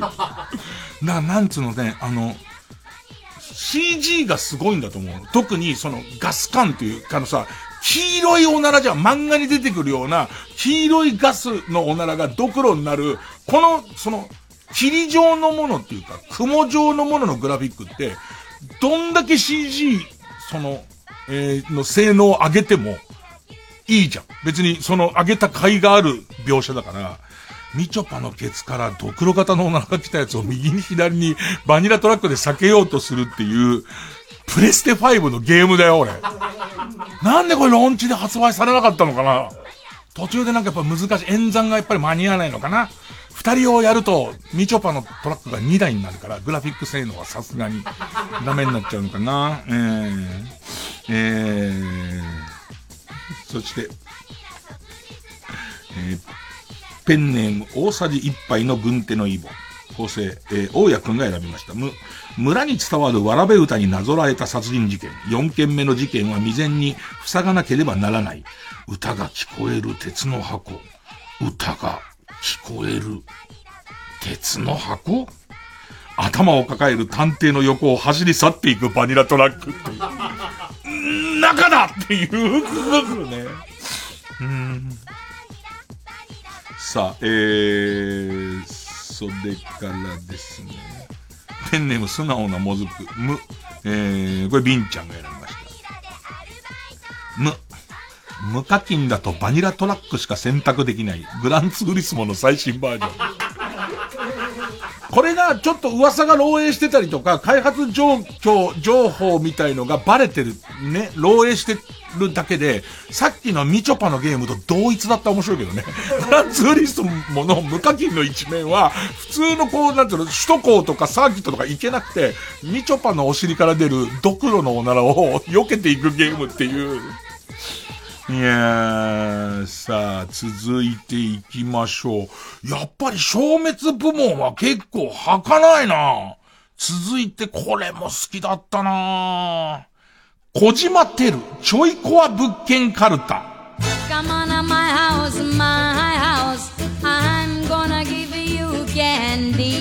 えー、自己物件情報公開サイト大島テルに乗るほどではないが、嫌な不動産物件が載っているサイト、小島テルを作ろうがテーマでした。わ、これも、面白かったって思い出あるんですよ。結構面白かった思い出なんだよ。一生もしてないんだ。2月10日にデビューして、3連敗でもうゴールデンウィークには、なくなってってるんだ。俺、これも結構いいネタ多かったと思うんだけどなえー、ペンネームキャンディーウォーホール、宮崎プロデューサーのみが選びました。あ、頭のないキューピー人形を抱えた老婆が、毎朝笑顔で純露を数粒手渡ししてくる。純露っていろんなバージョンあるけど、俺の覚えてる純露は、でっかい、薬のさ、カプセルの薬がさ、こうね、押し出すとパチンって出るさ、ああいうパッケージ。その前に純露一個一個の包装の時もあったし、もっと言えばザラって袋に入った時代もあるんだけど、俺が最後に見た純露は、多分あの薬方式の押し出すやつ、パチっていう、手出すとあの上にパチって出してくれる老婆が、頭のないキューピーを、最初抱いてくんだよね。でいて、脇に抱えて多分純露上手に出してくると思うんだけど。これも好きなんだよな、ペンネーム。え、花トレイン、プロデューサー宮崎。あ、アナルをいじると必ず鳥の位置で買った熊手が倒れるって。確かに大島じゃないよね。大島じゃないんだけど、なんかこう、たまにアナルこうやっていじってると、熊手パタンって倒れて最初はさ、関連性に気づかないじゃんか。熊手が不安定なんだとだけ思ってるじゃんか。ある日気づくんだよね。あの熊手って俺アナルいじるたびにパタンって倒れないかってことに気づくんだよね。うーん。ああ、これも好き。やっぱり名作はね、絵の元が、絵の、絵のが想像できるペネム目指し、あ、網戸を閉めたぐらいで、私のゼリーが受け取れないとでも思ったのかねと言いながら、手作りゼリーを網戸に押し付けて、そこいら中をゼリーまみれにしてくるおばさんがいる。多分、勝手口みたい、うん、要するに、表から回ってきて、満面笑顔で、手作りゼリーをこうやって持ってくんだよね。でもそれがまずいのか、衛生上もらいたくないのか、それおばさんが嫌なのかわかんないんだけど、拒絶のためにピシャって網戸を閉めたら、そんなことでゼリーが受け取れないって私が諦めると思ってたのかねつって、ゼリーを直に網戸にギューってやって、その向こうから押されたゼリーが、ところてんよりも細い目でぐじるぐじるぐじるぐじるぐじるって出てくる感じのやつだよね。でもこれも暴力の位化すると大島ではないよね。うーん。えー、ペンネーム四角いおっぱい。えー、ラジオネーム四角いおっぱい、構成大家チョイス。い、入れたらとっても気持ちいいと書かれた穴が壁に開いている。絶対何度も見るよね。最初のうちそんな不衛生なことできねえだろって思うじゃん。で、上にポスター貼ったりとかするじゃん、実際。でもさ、なんか気にずっとなり続けるもんね。本当に気持ちがいいのかなと思ったりとか。で、ある日、もちろん常識的に考えれば、何度覗いてもよく中の構造がわからないとするじゃんか。何入れる？おちんちんは無理じゃん。人差し指入れるか、もしくは魚肉層みたいなもの入れるかだよね。魚肉層を入れた途端に、ブイーンって落としてバラバラになった時の、入れなくてよかったっていう感じだよね。あと、魚肉層を入れて何にも、何か音はしたんだけど、何にも起きてないなと思って引き出すやんか。何にも起きてないんだけど、よく見ると、ちっちゃい穴がすげえ開いてるっていう。怖い、怖い、怖い。なんかこう、ミ、ミニ鋼鉄の処女みたいな、ああいうやつになってるっていう。うーん、地味に好きなやつ、ペンネームそろそろ旧姓中山。えー、ビンちゃん。ビン底メガネ君チョイス。薄い壁のせいで隣人がポスターを貼るのに使った画鋲の先端がちょっとだけ、こちらの部屋に突き出している。薄いんだよ。よくこれで3連敗したね。相手なのかな？相当いいけどなさあ、えー、ラスト消滅したカルタです。えー、こちら。巨根は辛いよカルタでかいかいかい、でかいかいかい、腕を伸ばしてでかい体操。上に伸ばしてキリン、えー、この番組を聞いている老若男女の巨根の皆さんがうなずくような巨根あるあるがテーマでした。面白かったね、票が集まんないっていうことは、もう君たちのしょぼちんがね、ね、で、パーソナリティがこんなにおちんちんがでかくて、要するにもう、書いてきてる人とパーソナリティはもうおちんちんがびっくりするほどでかいじゃないですか。それ間違いないんですよ。書けないんですから、虚根あるあるなんて。ね。で、虚根あるある書いてくると、おー、あるあるあるつって書いてるのに、えー、得票が伸びないってことは、君たちのおちんちんの問題なんですよ、これは。えー、えー、ほら、ペンネームあそこがまださんから。プロデューサー宮崎にハマってるネタです。う、うつ伏せで寝ると勃起したチンコのせいで出初め式みたいになってる ね。いや、あるじゃないですか、そういう日って。ね、毎日じゃないですけど、それありますよね。えー、うん。くだらねえな。えー、ペンネーム、謎の存在9。プロデューサー宮崎か。カーペンターズのイエスタデイ・ワンスモアを歌うとき、エビシャラララララララララのとこで、チンポが左右に揺れて鬱陶しい。スイングするのに少し遅れてチンポがついてくるじゃんか。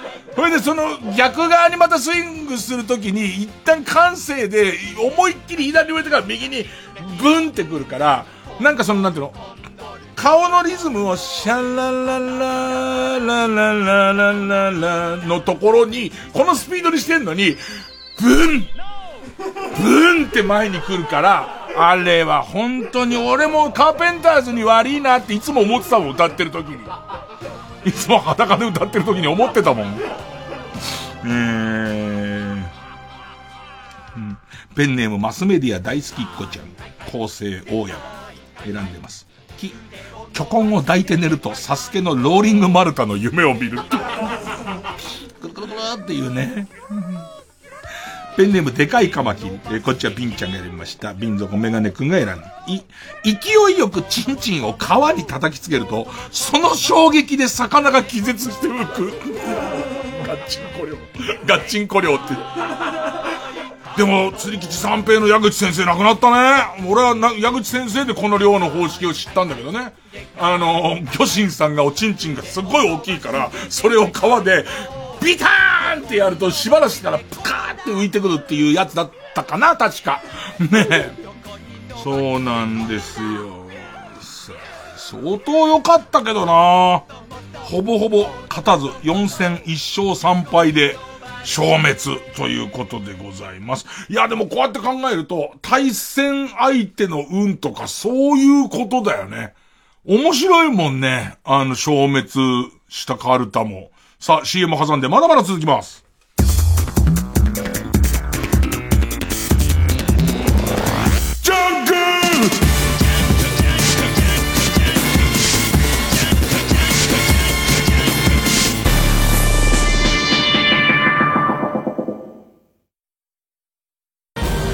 アートを見る。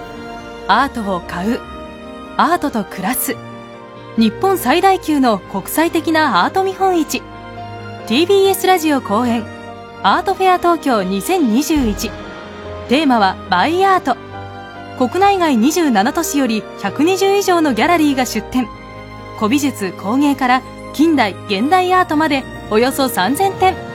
3月19日から21日までアート作品を見てそして購入する3日間。東京国際フォーラムで開催。生活の中にいつもアートを。詳しくはアートフェア東京で検索。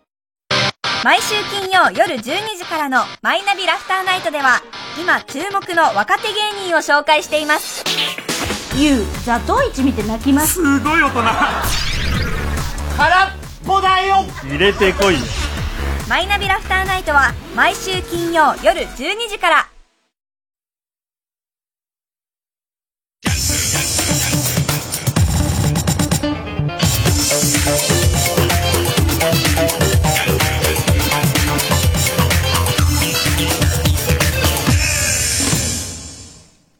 あの、メールで好きなキャラクター、キャラクターかどうかわかんないんですけど、えー、好きなキャラクター送ってもらってるんですけど、いたわー。神戸の助さん、えー、から伊集院さんこんばんは。こんばんはそしておめでとうえー、僕が好きなキャラクターは、滝からクソしてるっていたよね。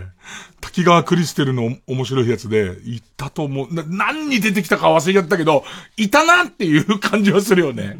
えー、まあ、いねえんだけどね。お元から言うといねえんだけども、ね、これを本当にいたって思い出すとどうかしちゃうんで、えー、えー、マスメディア大好きっ子ちゃん。前後の文は全く思い出せませんが、ミネスジコっていた。ミネスジコもなんかいた気すんだよなうん。いいよね、なんかさ、みんなさ、もうね、もう明日の仕事もめんどくせえなとか学校行きたくねえなと思いながらさ、夜さ、もう、こっち、現実逃避のために喋ってるのを、現実逃避のために聞かないで誰が聞くんだって話だから、えっと、聞いてるところに頭の朝起きて残ってることが、有益な情報ゼロで、峰筋子っていうね、その感じが、えの、もう、雑深夜放送なんですよね。えー、そうですね。15-1。あ、俺この手の言い回しも今年流行って好きだったな。去年か流行って。ひふみんから親しみを引いたババアっていう。しかもババアだからね。ひふみんからし、親しみとも、おそらく将棋の能力のすべてを引いた感じのババアですよね。えー、うん、あー、いたなペンネームアーセナル。えー、私の好きなキャラクターは、クエン・サン・タランティーノ。クエン・サン・タランティーノ監督いたよね。何を監督してるか全然忘れちゃったけど、クエン・サン・タランティーノ監督いましたね。えー、ということで、まあ、あの、もう、やばい、このままで何にもしないと俺寝ちゃうっていう人は、えー、baka.tbs.co.jp、baka.tbs.co.jp まで、えー、好きなキャラクターの名前を送ってください。さあ、じゃあ続けましょうか。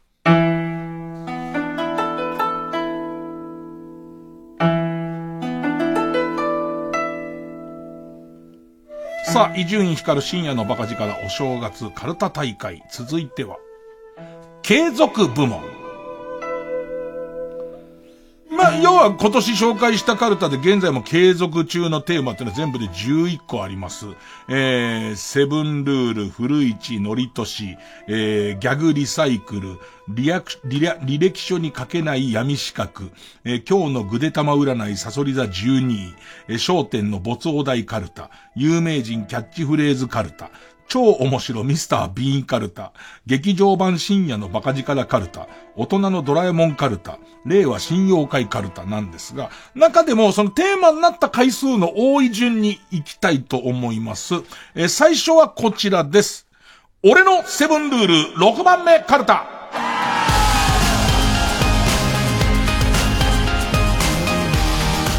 もうセブンルール自体は僕の中で終わってるんですけど、ね、全然、まあやってるよ、テレビはやってるけど、僕の中ではセブンルールは若林くんあってのセブンルールですから、えー、あなたのセブンルールの中でも取ってつけた感の強い6番目のルールがテーマのカルタですと。えー、今年は14回テーマになって、えー、8勝6敗。で、現在は、野行。野行ですね。えー、そうですね。ペンネームボールペン返して。えー、これは、大家くんだけが選んだのかなあ、アコーディオン奏者のコバみたいな金髪おしゃれ小太りが店主の気取ったカフェで出すひよこ豆のドライカレー絶対食わないって。行くのに？ね、行くのになのね。えー、こうやって全部読んだんだけど、このシリーズ好きだったけど、ペンネーム背中にはいつも幸せのポップコーン。えー、プロデューサーの宮崎は、に、ニッチェと戦うときは、臭い息を吐く方から先に倒すっていう。え、どっちっていう感じするんだけど。えー、同じく、だけど、構成の大家くんは、同じくペンネーム、背中にはいつも幸せのポップコーンさんの、に、ニッチェと戦うときは自爆攻撃をしてくる方から先に倒すっていう。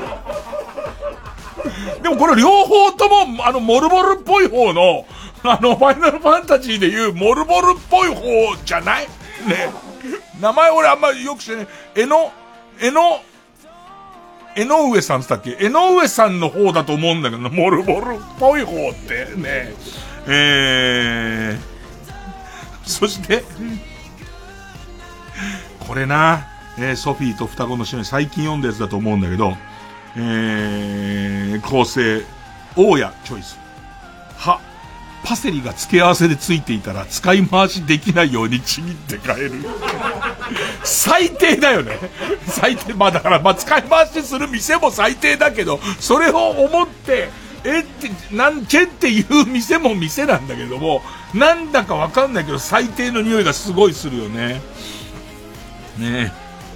えー、ビンちゃん。うん俺のセブンルール6番目カルタ、ピストルチョコ、す、鈴木正幸のメガネ越しにスタッフの動きを見る。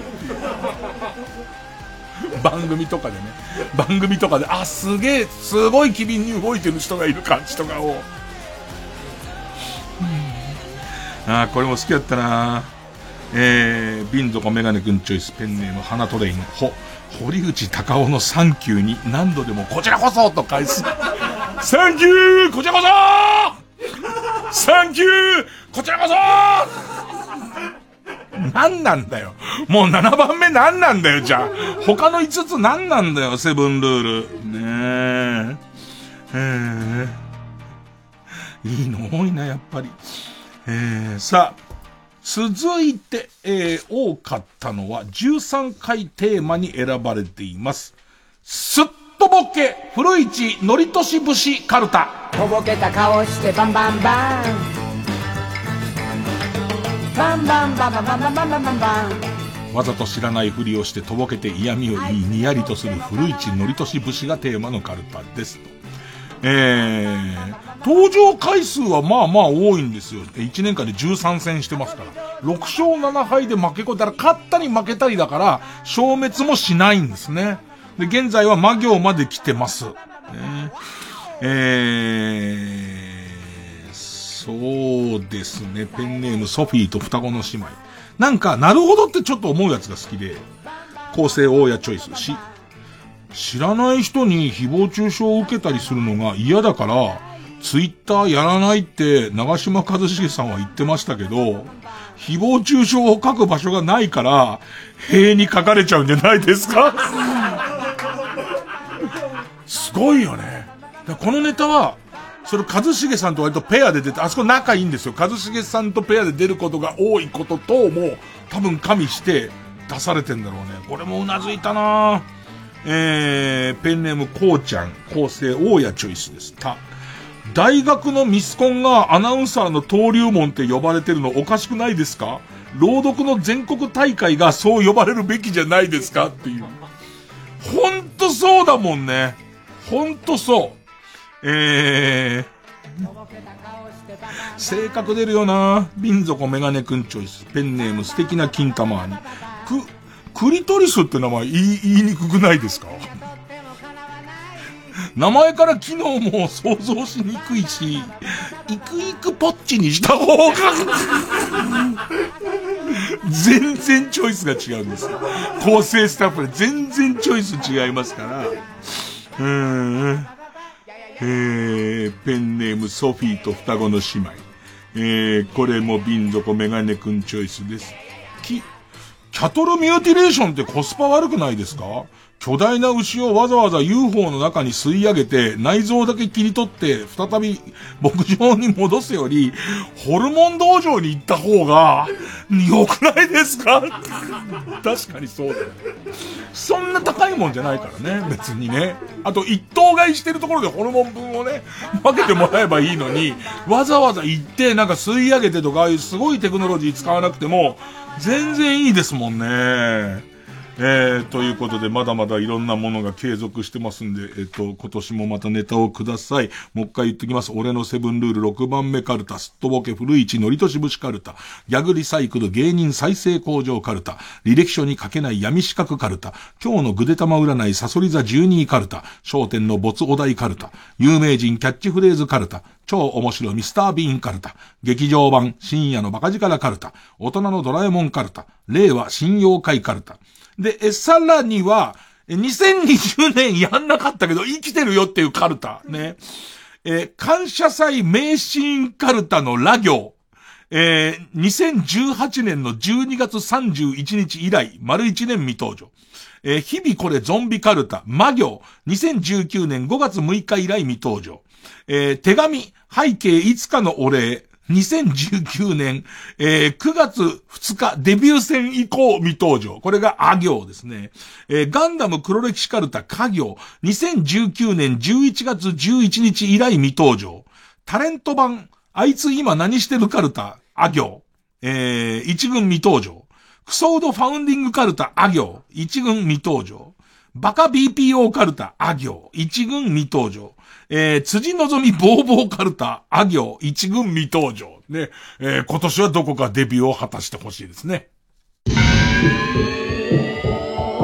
曜ジャンク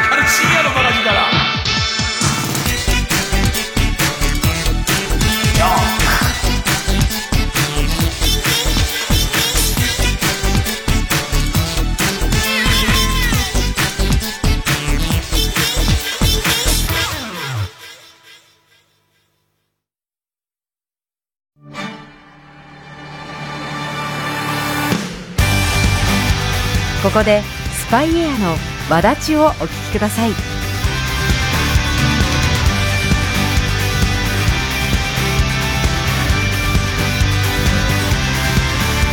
もない。明日でいいさ。くだらない。話だっていい意味のない。暗いでいいさ。そこにま僕らがいれ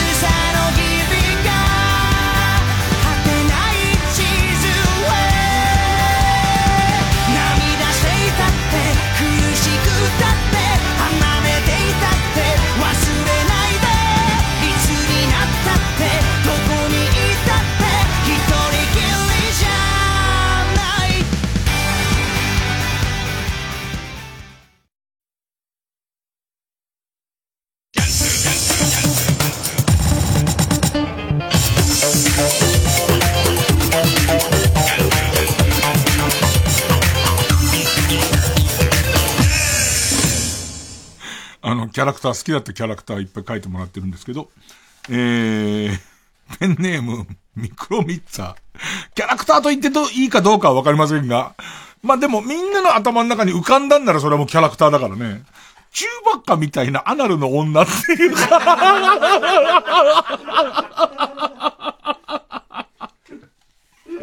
えー、いたね俺だっていたと思うもん、実際。覚えてるもんで。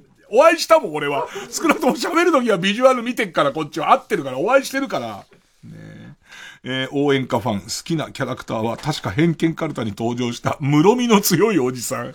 室見の強いおじさんはなんかわかるよね。なんか、室見強えなって思うときあるもんね。たまに男子、男子のアナウンサーにいない？なんか、室見強い人。なんとなくわかる。男性アナウンサーに、なんかこの人室見強えなっていう、ね。えー、千葉一丁さん。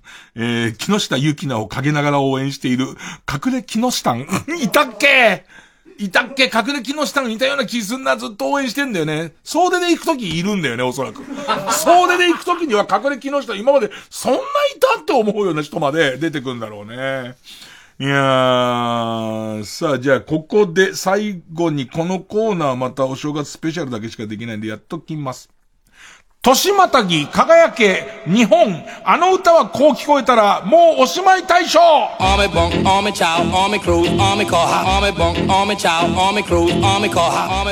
えー、まあまあ、昨年度読めなかったもんですね。読めなかった、歌えなかった分を少しやっとこう。えー、まあ、このコーナー大活躍、そろそろ旧姓中山くんの作品です。2020年3月9日採用、元歌五大五モンキーマジックのこの部分。これがこう聞こえた。くぱー歌い方難しいわ。くぱーって聞こえたっていう。えー、そうですね。えー、ペンネーム、え、谷氏長者。4月20日採用文、元歌、キロロ、長い間のこの部分。長い間、待たせてごめん。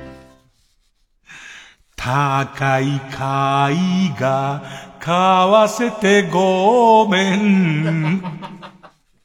うまいっていうね。別にうまいを求めてるものでもないんですけどもね。えー、俺その中ですごい好きだったのが、えー、2020年8月31日採用分、元歌、太田博美、木綿のハンカチーフのこの部分。ハンカチーフください。ハンカチーフください。まあ、今まで、今更解説するまでもないですけど、木綿のハンカチーフって言ったら、その、えっ、ー、と、地方で付き合ってた恋人の男の子が東京に行きますってって東京行って、で、行って、えっ、と、なんか高いもん送るよって言ったらそういうのいらない、いらないよっていう、あの、あなたがそのままで行ってくればいいのよって、も最後別れることになっちゃって、最後にお詫びになんか送るよって言ったら、あの、木綿のハンカチーフを、ハンカチーフください。私は涙を拭うハンカチーフくださいっていうところが、聞き間違えるわけないとこなんですよ。一番いいとこなんだから。こういう風に聞こえちゃったんですよ。パンカチーズください。パンカチーズください。お腹減ってんだ、今。今ここでお腹減ってんだっていう。え、それは別れるわっていう。えー、それからペンネーム、笠井明宏。えー、11月30日採用分です。元歌、松本里香、目指せポケモンマスターのこの部分。ポケモンゲットだぜ肉まん落ちてたぜ だ、どうすんだよ、それ。落ちててどうすんだよ、それは。ねえ。えー、ペンネームズミテン、4月6日採用分。もともと、元歌、ピンクレディーの SOS のこの部分。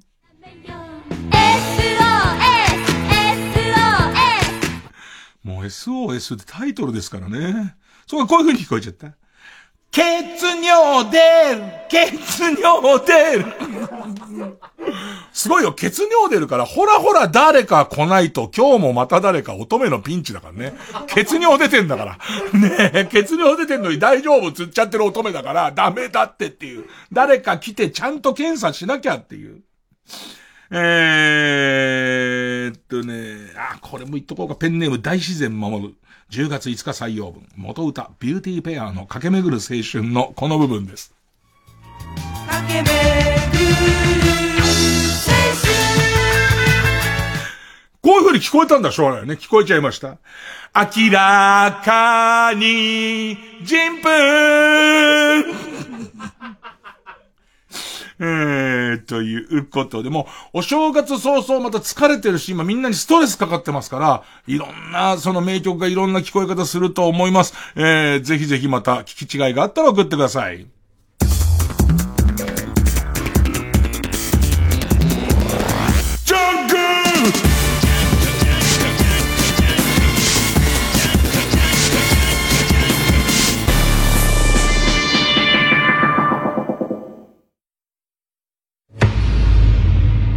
オーディオムービーあなたはこんな体験をしたことがあるでしょうか？夢ともうつつともつかないこんな体験を。昭和51年から関東一円の夜を恐怖に陥れた。夜のミステリー。四十数年を経てオリジナル脚本で復活する。もういいから電気消してホラーの匠が手掛ける。令和版夜のミステリーオーディオムービーシリーズで配信中。時代を超えて愛される名曲を歌い継ぐ TBS ラジオ公演フォレスタ新春コンサート 2021in 中野は1月7日中野ゼロ大ホールで開催します。チケット好評販売中。詳しくは TBS ラジオのホームページイベント情報をご覧ください TBS ラジオジャンクこの時間は小学館中外製薬マルハニチロ伊藤園ホテルズ総合人材サービス新生梱包他各社の提供でお送りしました。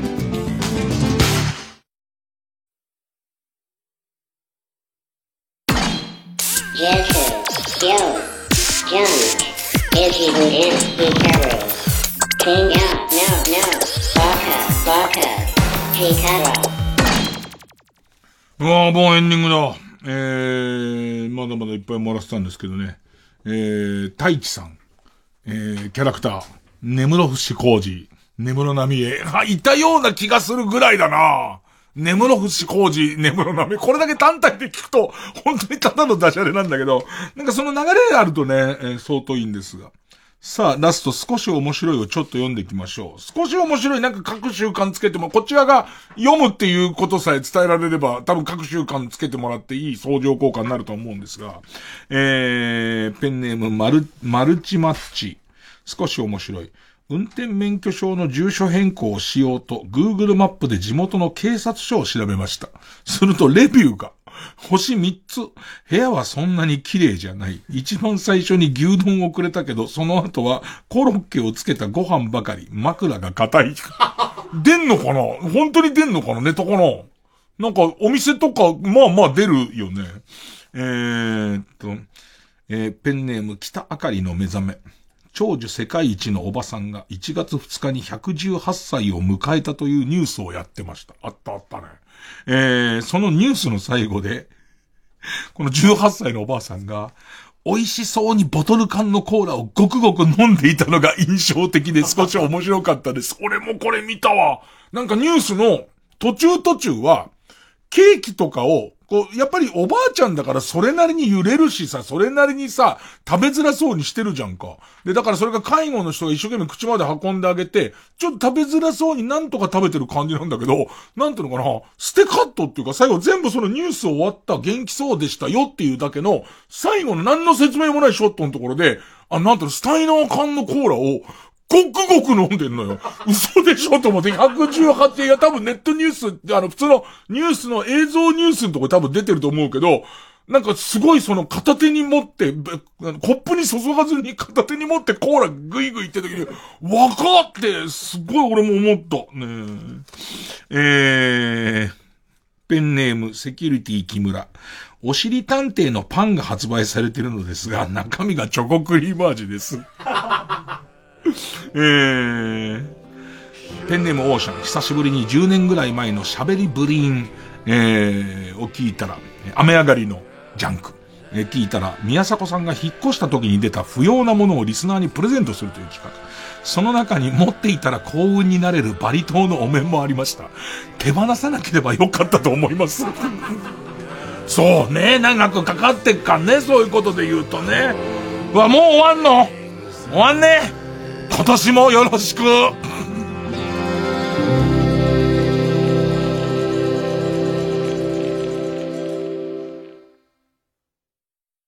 エレコミックやつ一郎です。エレコミックの今立ちつぶです。片桐仁です。えー、我々が新作のコントライブやることになりました、はい、うん、今やね片桐君がコントをやれる場所はここしかありません。そうですね。はい。貴重。なんで？なんで？いやあの相方がねプレイヤー別に発表してもプレイヤーみたいな TBS ラジオ主催エレカタコントライブ OK コントの人上映いたします、はい、2月3日から7日まで銀座博品館劇場にて行います、はい、片桐さんをゲストに迎えですねエレカタ。新エレキコミックの舞台でございます。エレカタだから、ね、詳しくは TBS ラジオイベントページをご覧ください。エレカタです。90.5MHz TBS ラジオ中川大志です。清原かやです。公開中のアニメーション映画「ジョゼと虎と魚たち」感動は劇場で。お待ちしてます。3時です